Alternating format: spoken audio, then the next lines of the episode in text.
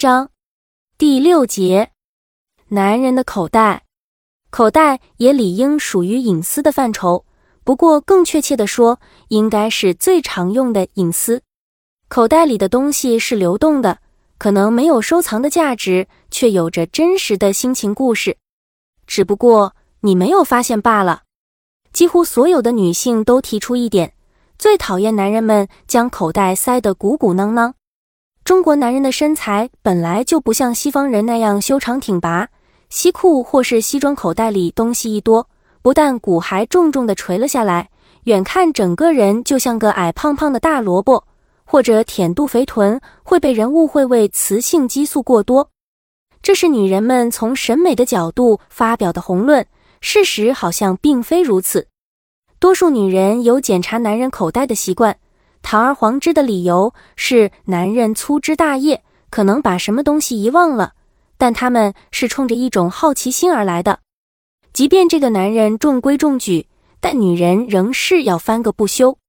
他们不过是想从中寻找到男人独自在外时的蛛丝马迹：车票、购物发票、名片、废纸上的电话号码、打火机等等。目的是从经济与感情的角度来查证男人的进出行程表。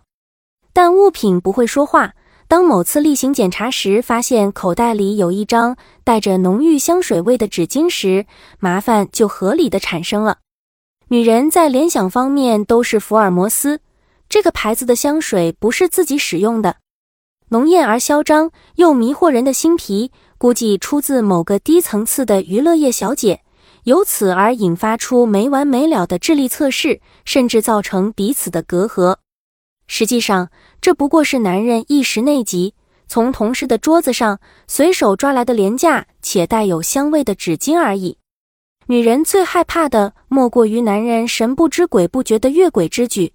但他们在翻检男人口袋时，却又希望发现点有价值的东西，这就形成了一个很有意思的悖论：害怕的东西却总希望它出现，而真的出现了，又是自己最害怕的。女人在这个自己缠绕起来的乱麻团里左冲右杀，犹如瓶子里的苍蝇。检查口袋一般来说是没有成效的。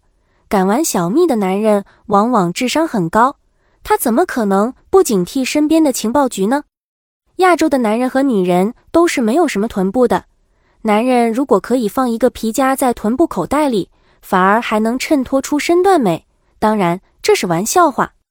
我认为男孩子带一个质地很好的皮夹，里面装上信用卡、身份证、一些备用的现金和一个 PTA 就足够了。这样既不会显得累赘，又很有效率，很有格调。